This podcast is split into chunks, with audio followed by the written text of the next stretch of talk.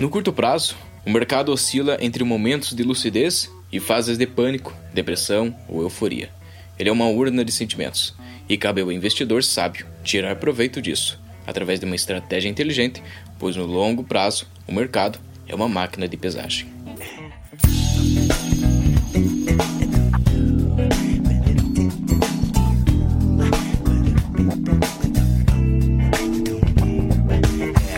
E aí, beleza?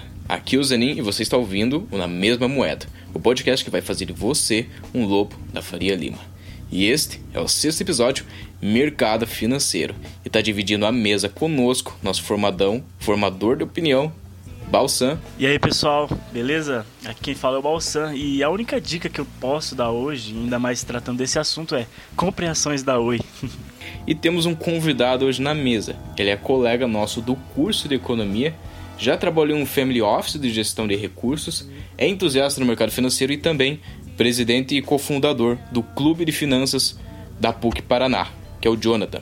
Fala galera, meu nome é Jonathan e a minha dica de hoje é comprem OGX, Eike Batista ou Elon Musk brasileiro.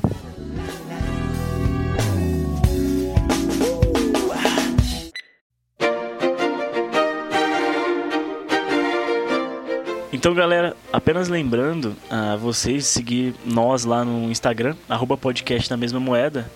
A gente está sempre trazendo conteúdo, coisas que não falamos aqui no podcast.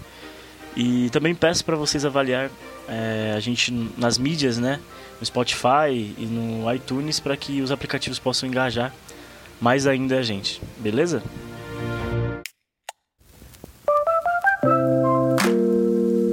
Lembrando que a proposta desse episódio é fornecer uma visão mais introdutória e simplificada do mercado financeiro, sem jargões ou tecnicismos.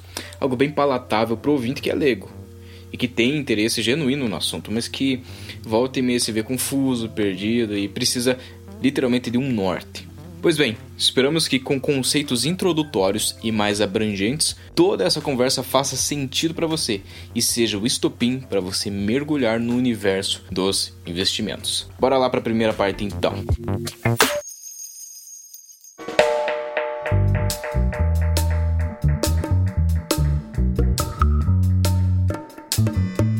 Para este bloco, vamos jogar à mesa o que é o sistema financeiro e as suas divisões, mercados financeiros e sua subdivisão, o que é Selic e bolsa de valores. Vamos começar então pelo sistema financeiro, afinal, a gente precisa fazer um movimento de cima para baixo, ou seja, começar pelo mais amplo e genérico dos exemplos para irmos afunilando os conceitos. Passo então a bola para o Balsam, que vai falar melhor sobre autoridades financeiras, o que, que elas são, o que, que elas representam, um pouco sobre o fluxo circular da renda e também os agentes de fiscalização e controle, como a CVM. Como o Zanin já previamente disse, né? O intuito é trazer uma explicação bem sintética sobre esse assunto, né? E agora eu vou falar um pouco sobre o sistema financeiro, né? Que conceitualmente, né, só para contextualizar, é mais ou menos isso que vocês estão imaginando mesmo, né? É um sistema que integra de maneira eficiente é, todas as atividades financeiras do país, né? No caso do Brasil, o sistema financeiro, ele ele vem enfim, se atribuindo de mecanismos se, se, e se atualizando desde o plano real, né? Vem passando por profundas trans, é, transformações, inclusão financeira, bancarização, expansão das operações de crédito, maior relevância no mercado bursátil, né, que é o mercado de ações, diversificação das instituições e das modalidades de pagamento, né, disseminação de novas tecnologias e crescente digitalização, concentração bancária, internacionalização financeira e entre outras funções que o sistema financeiro brasileiro desempenha, né. E claro, tendo como função clara, é, já como abordado, a organização financeira do país, principalmente, né, e como problemática principal de todo esse contexto canalizar os recursos gerados pelos agentes superavitários, né, que são aquelas pessoas que detêm lucro, que têm poupança, enfim, para serem repassados aos agentes deficitários, né, que são é a galera que precisa de empréstimo, enfim, as pessoas que precisam de certa maneira de renda, né, de capital para seja para lá qual a finalidade for, né? E com isso permite que a economia use mais eficiente, use de maneira mais eficiente os recursos, né? E, uma, e também é, gera e acarreta uma ampliação das oportunidades de crescimento de renda, de emprego e de bem-estar. Né? Só para é, exemplificar um pouco mais e falar sobre as instituições e sobre essa hierarquia financeira que acontece no país. O sistema financeiro se divide em, du em, duas modalidades, no caso, o sistema normativo e o subsistema, o, o subsistema normativo e o subsistema operativo. Né? O normativo é basicamente aquele que define quais são as diretrizes do sistema financeiro, né? como no caso do Bacen, né, da CMN, que é o Conselho, é, o Conselho Monetário Nacional, que é o órgão supremo, né, e através deles temos o Bacen, que é o Banco Central, que dele também temos o Copom, né, que é o Comitê de Política Monetária, responsável pela definição e meta da famigerada Selic, que vamos explicar mais a seguinte, né?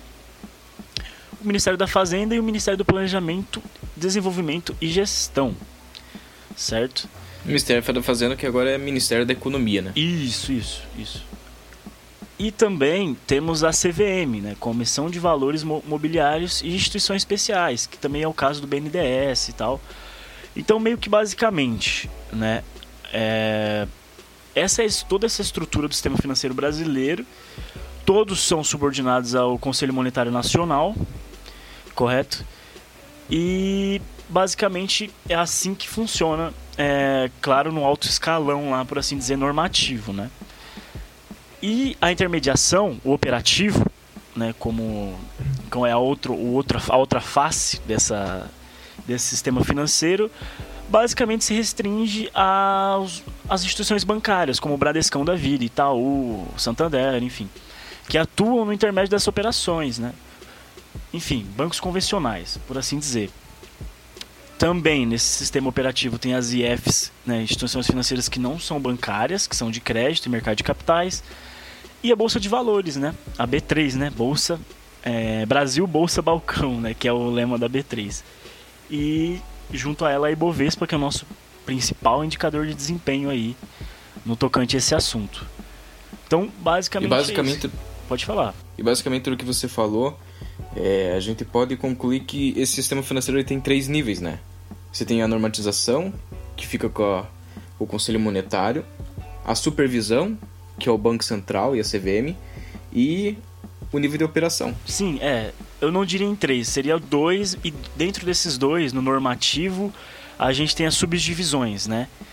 No caso, é, por exemplo, todos são subordinados ao, ao, ao Conselho Monetário, né? CMN. Porém, claro, cada um que é, depois do, do, CMN, cada um tem sua, é, sua independência de atuação conforme a designação da sua função, saca? Então meio que, meio que se entende assim. O Copom. É, alguns ficam, alguns ficam mais diretamente subordinados e outros indiretamente subordinados. Né? Exato, né? exato. Mas basicamente se divide em duas só, claro, dentro dessas duas suas bifurcações aí, como eu, eu citei. Mas é basicamente isso sim.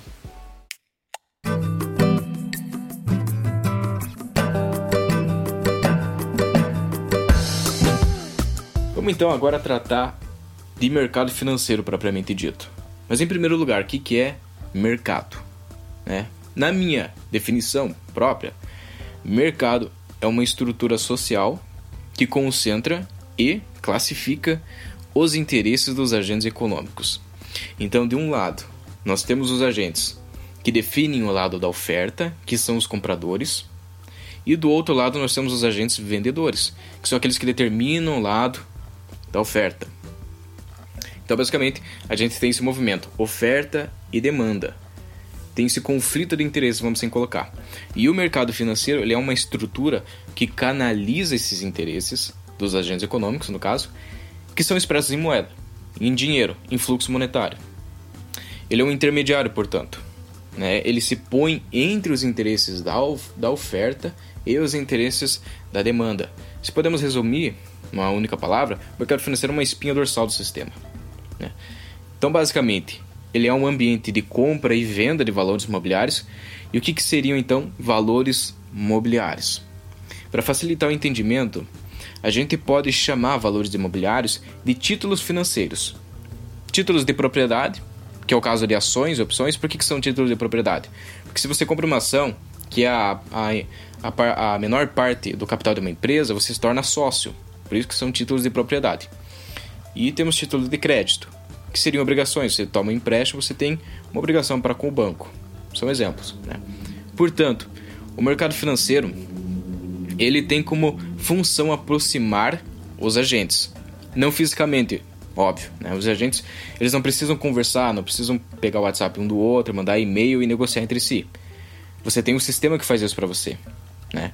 No sentido de que o mercado ele faz com que a ponta que possui excesso de renda, os agentes superavitários, no caso, aqueles que constituem, que formam poupança, né?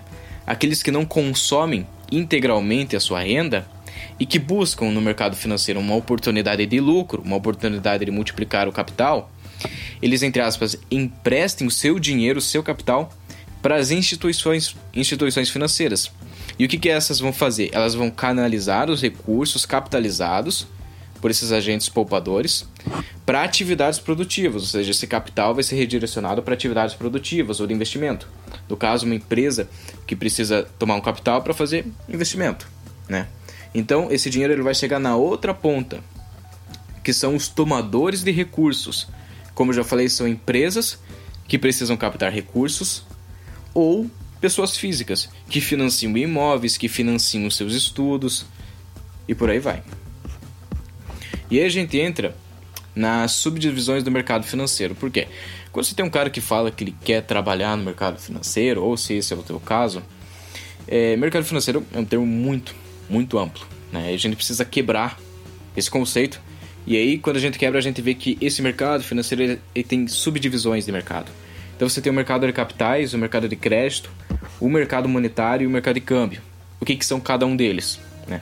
O mercado de capitais ele é um mecanismo de, de distribuição daqueles valores imobiliários que eu já falei, cujo objetivo é gerar liquidez a esses títulos e ações que são emitidos por empresas, né, que visam capital para investimento.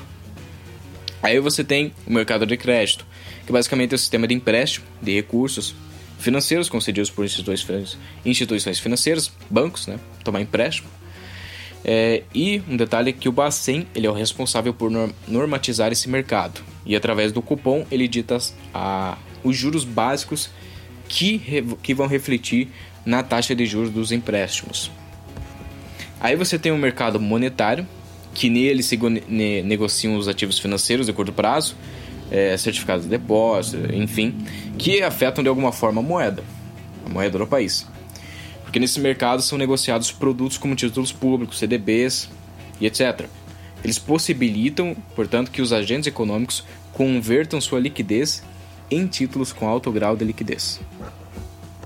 E se, se por acaso você está boiando quando eu estou falando liquidez, quando a gente fala em liquidez na economia, significa o quão rápido um investimento, um ativo, se transforma em moeda, vira moeda. Bom que você falou isso de liquidez, cara. Que é interessante trazer, tipo assim, o termo liquidez vem literalmente de água mesmo, sabe? de o quão, o quão líquido é o ativo nesse sentido mesmo. É, ele, se transformar em dinheiro, propriamente dito. O ativo mais líquido que existe é dinheiro, saca? Por ordem de liquidez, quando o pessoal vai analisar balanço patrimonial, vai analisar lá em contabilidade, por exemplo, é, o caixa é, é o ativo mais líquido né, do, do balanço patrimonial. Porque ele pode ser facilmente convertido em outros bens, porque ele é a, ele é a, como eu posso dizer, é a, a cara, né? Na verdade, é um ativo que facilmente pode ser é, trocado, né? Não necessariamente por, por dinheiro, né? Você quer trocar, por exemplo, você tem uma coisa muito líquida, tipo um, um carro, mas você quer trocar por outro carro. Não precisa ser necessariamente dinheiro, né? Mas uma coisa que é, flutue muito dentro da economia, por exemplo.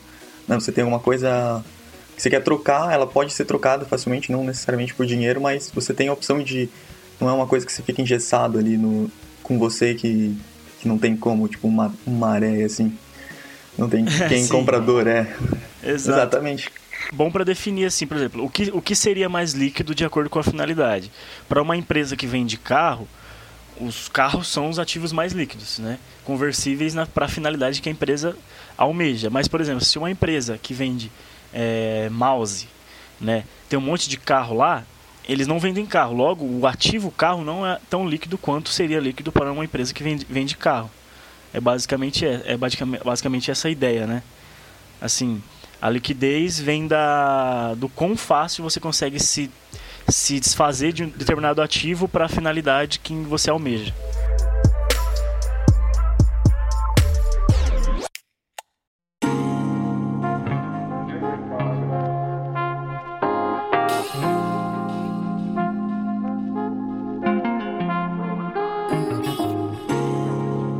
E a gente passa para o mercado de câmbio.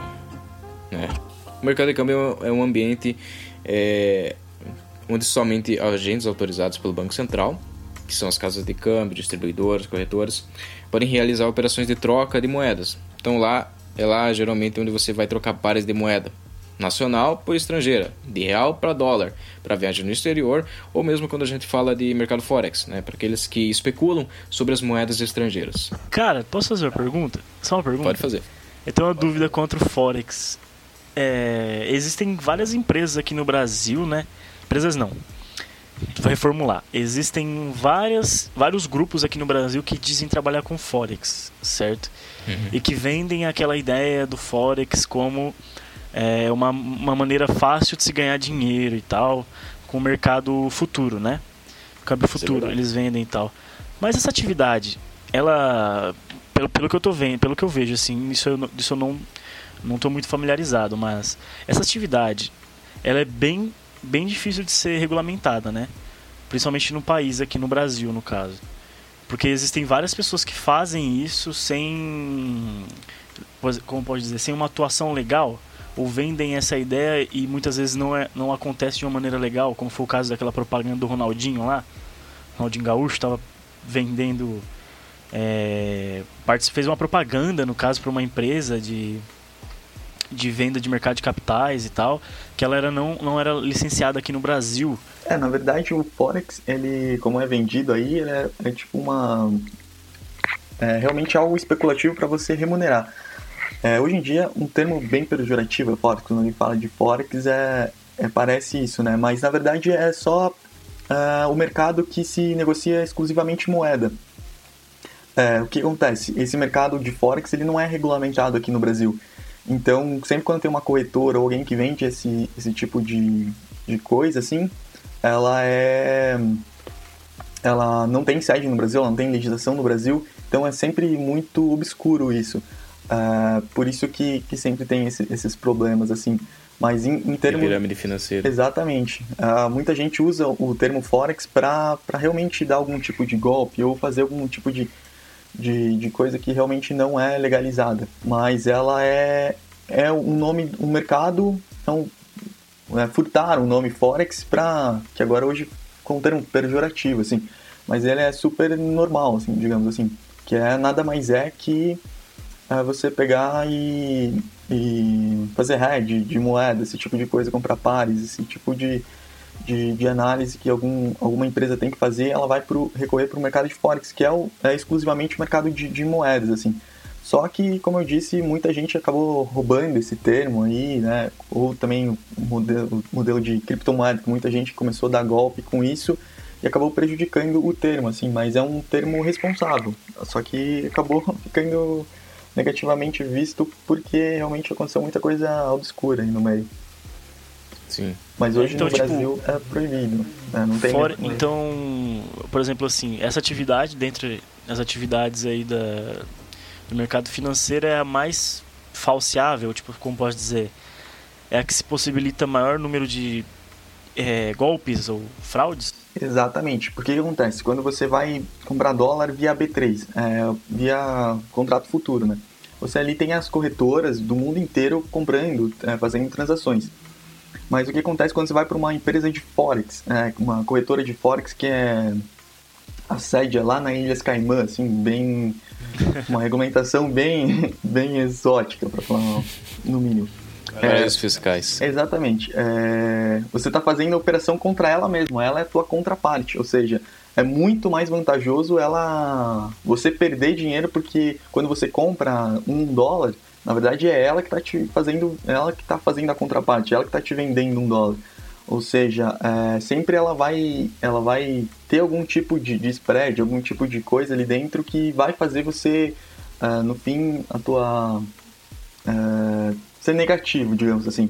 Porque é exclusivamente dela o, o fator de se você tiver lucro, ela terá prejuízo, necessariamente. Ou seja, se ela tiver lucro, necessariamente você terá prejuízo. Então é sempre. Por isso que é muito obscuro. Porque não é diferente de, da, da B3. A B3, ela não. Ela, embora faça contraparte num primeiro momento, mas você está comprando de um outro banco, do Bradesco, do Itaú, uh, de qualquer outra instituição financeira que ela acaba não, não, não tendo nenhum tipo de ligação. Mas quando você vai para o Forex, para essas corretoras, elas são as suas contrapartes. Então, ela sempre vai ter algum tipo de modelo que você acabe uh, perdendo, assim. Por Alto isso, risco, então. Exatamente.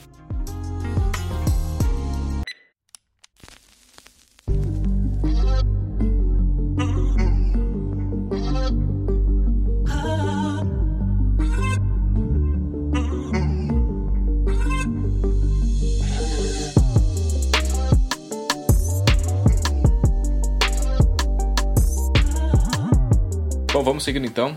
Vamos falar sobre Selic. É, esse é um nome que eu tenho certeza que a maioria aqui já ouviu falar. É, provavelmente você ouviu falar quando você estava no sofá da tua casa, deitado, estava é, assistindo o Jornal Nacional e você ouviu o William Bonner. A taxa Selic foi reduzida em tantos porcentos. É igualzinho, hein? É o Zanin Bonner. o que, que isso significa? É, a taxa foi aumentada, a taxa foi diminuída. Vamos começar pelo que qualquer influencer, coach de investimentos ou youtuber vai te dizer. Selic.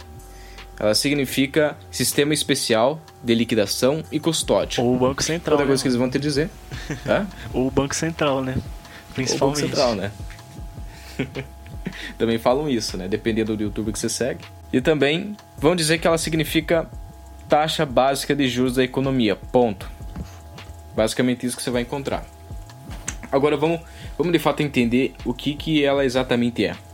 A Selic, preste bem atenção, a Selic ela é um grande computador. Por quê? Porque ela é um sistema, é um sistema que somente instituições credenciadas no mercado financeiro, então a gente está falando de banco comercial, a gente está falando de banco de investimentos, corretoras, têm acesso. Ela vai se destinar ao registro e processamento da compra e venda de títulos, de títulos públicos, que são negociados por intermediários financeiros. Então, ou seja, os operadores das instituições financeiras, de um banco de investimento, uma corretora, né? Esses operadores, após acertarem negócios envolvendo títulos públicos, lembra que eu falei da parte da ponta é, demanda, que demanda da ponta que, que oferta? Após eles fazerem essa, essa intermediação, que envolve títulos públicos, é, eles transferem o registro dessas operações via terminal para o Selic. Entenderam? Além disso, o que, que ela faz? Ela faz a custódia. E o que, que é custódia? Quando você compra um título, você não guarda ele no bolso. Né? Não é igual uma nota fiscal, um recibo de depósito que você põe imediatamente no bolso após efetuar a transação. O título ele fica guardado no sistema. Então, a essa altura, você deve estar se perguntando, tá? Mas, e a taxa Selic? Então, tem duas taxas Selics aí? É basicamente isso. A taxa Selic que você ouve no noticiário é a, ta, é a tal da taxa Selic meta. Para que, que ela serve? Ela vai servir de parâmetro para as demais taxas praticadas no mercado. E aí você tem a taxa Selic over, que é a taxa de juros praticada entre empréstimos interbancários num curtíssimo prazo de tempo, de 24 horas no máximo. Porque os bancos eles precisam emprestar dinheiro um para o outro. Porque é, são definidos diretrizes pelo Banco Central para que os bancos, é, os bancos comerciais, a gente está falando, eles possuam um, uma reserva, um percentual de reserva, é, um percentual de liquidez no seu sistema, né? E eles precisam se adequar às diretrizes. Então, para que eles se ajustem, para que eles fechem o balanço no final do dia, eles emprestam. Né? Eles emprestam, esses empréstimos são lastreados em títulos públicos é, ou outra, no, no, chamado CDI. Só é, isso que eu ia falar. Tem que, tinha, tinha que também deixar claro. Quando um banco empresta dinheiro para o outro, assim por assim dizer, né? É o que a gente chama de CDI. né, que é certificado de depósito interbancário, né, que é um título emitido é, pelos bancos como forma de captação ou aplicação de recursos excedentes, como o Zanin disse, para fechar o balanço aí no dia, né? No caso, então, são transações que acontecem no período de 24 horas aí. Ah, o CDI leva a taxa DI, né? Que é um, tem um spread para a taxa de, da Selic mesmo, né? Sim, sim. E essas transações a gente, a gente também pode chamar elas de compromissadas. Né? Uhum. Só uma outra coisa. Quando vocês ouvem assim, ah, o banco, a reunião do Copom definiu uma redução da taxa Selic para tanto, né? 3%, 1%, sei lá. Enfim, é, isso, isso de certa forma é, passa uma impressão de que, claro, nossa, é, as pessoas vão, ter, vão poder financiar suas dívidas com juros menores e poder também é, adquirir empréstimos a juros menor, menores, né? Que é basicamente a Selic transforma, é, faz esse movimento aí, faz com que aconteça esse movimento. Mas existe um problema nisso tudo, né? Que quando a taxa Selic ela, ela re, se reduz muito e não acompanha a, a dívida líquida, no caso, né? Isso pode gerar distorções no, no mercado, né? E uma maneira de se verificar ah, essa perca de eficácia da política monetária é através da comparação da taxa Selic né, e da chamada taxa simplificada de, da dívida pública, que corresponde à taxa média de juros incidente sobre a dívida líquida do setor público. Né? Então, quando essas taxas começam a se, distanciar muito e apresentam divergências, a gente tem que ficar, tem que ficar de olho. Né? Não basta só a gente falar, nossa, a taxa Selic está a 3%. A taxa Selic. Nossa, vou pegar um empréstimo agora. É, não, a taxa Selic tá tanto, tá tanto. Então, beleza. Ó, que nem tô vendo aqui. É, a, os estão fazendo projeção de Selic a 2,25%, é, 2,25%, saca? E isso, a primeiro modo, assim, a primeira olhada para alguns, assim, pode falar, nossa, que beleza, nossa, que bom, putz, que, é, mínima histórica e tal. Mas tem tá barato para financiar Exato, agora. mas tem um problema. Tem um problema da, da peste nisso tudo aí. Que pode ocasionar endividamento das famílias, saca? É, ó, de uma certa maneira, isso pode incentivar essa redução da taxa Selic sem acompanhar, né, no caso, essa taxa de juros da dívida pública aí. Pode incentivar o endividamento das famílias e empresas, maus investimentos, desvalorização acelerada da moeda local, inflação e dificultar a venda de, de, títulos públicos junto ao mercado, junto ao mercado, né? E piorar o perfil da dívida pública. Então, basicamente isso ocorre quando o Banco Central é obrigado a vender com prazos menores e taxas maiores, né? Então, só para sintetizar tudo isso que o Zanin falou, bacana, é bom entender sobre a Selic, é bom entender porque ela sobe, porque ela desce e interpretar esses resultados também. Não necessariamente ela chegar numa mínima histórica pode representar algo muito bom, mas ela ser reduzida até certo ponto pode representar algo bom, saca? Por isso a economia é aquela arte, né? A arte do depende, né?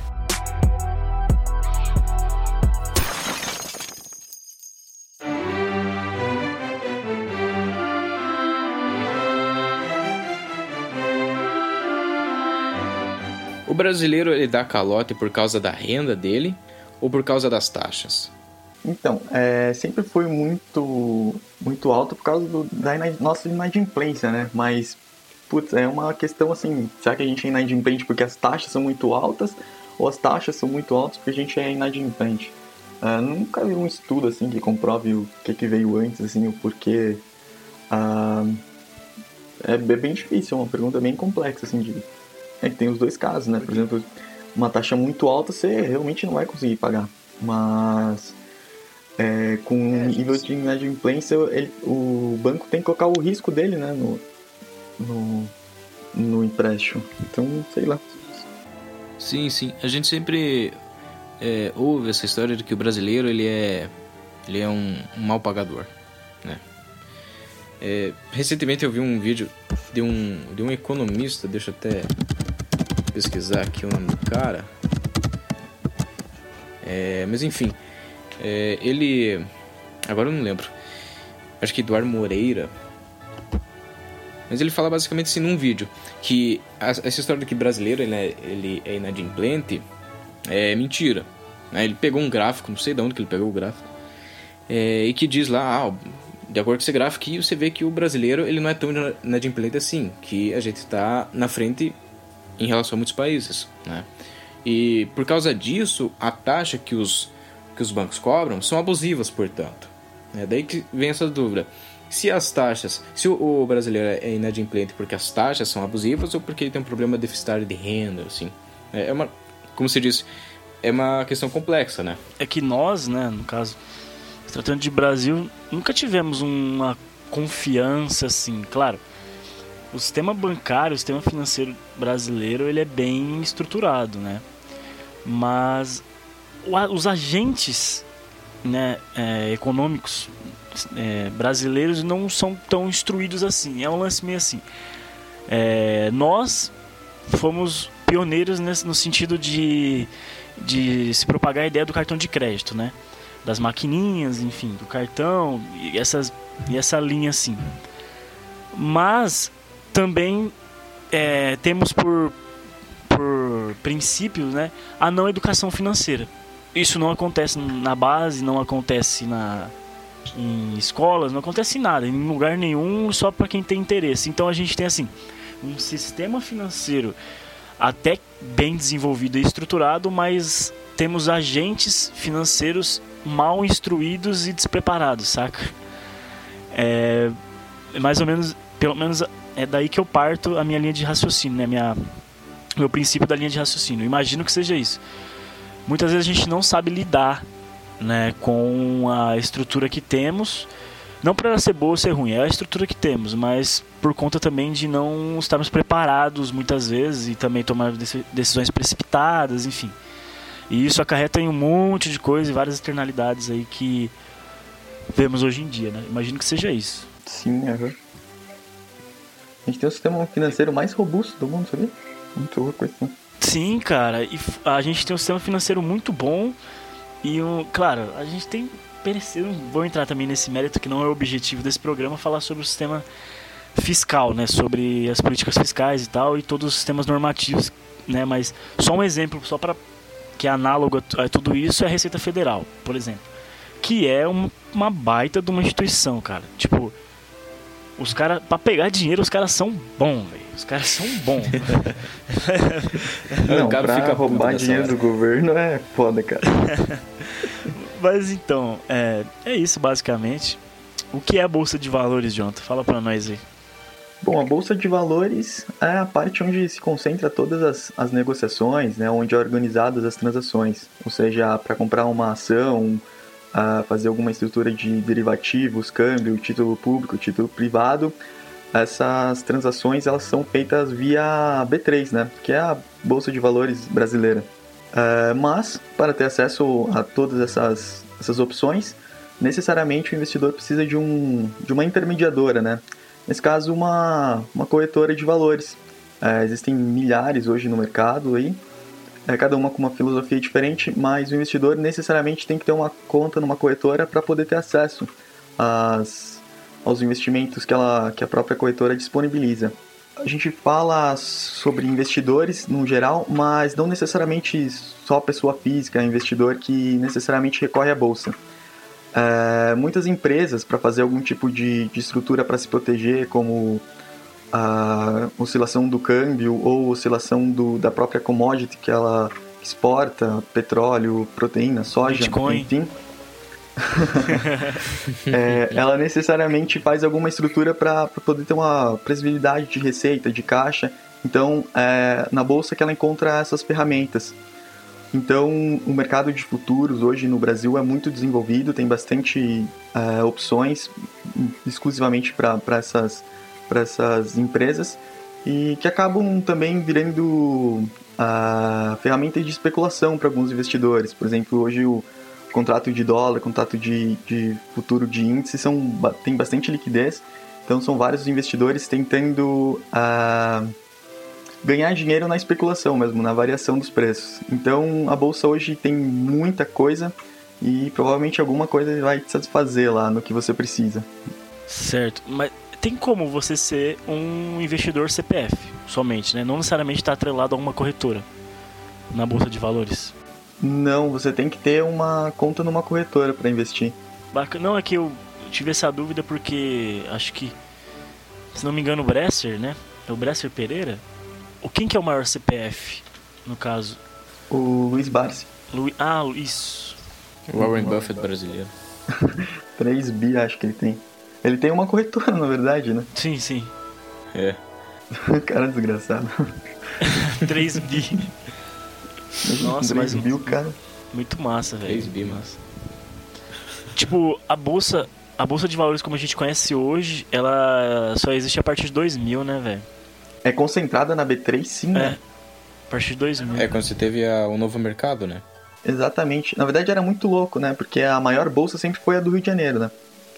Sim. Que ela A tinha. PVRJ, né? Aham, que tinha negociações da. é, tinha. Tinha as ações da Petrobras e da Vale, sim, as maiores era, era a do Rio.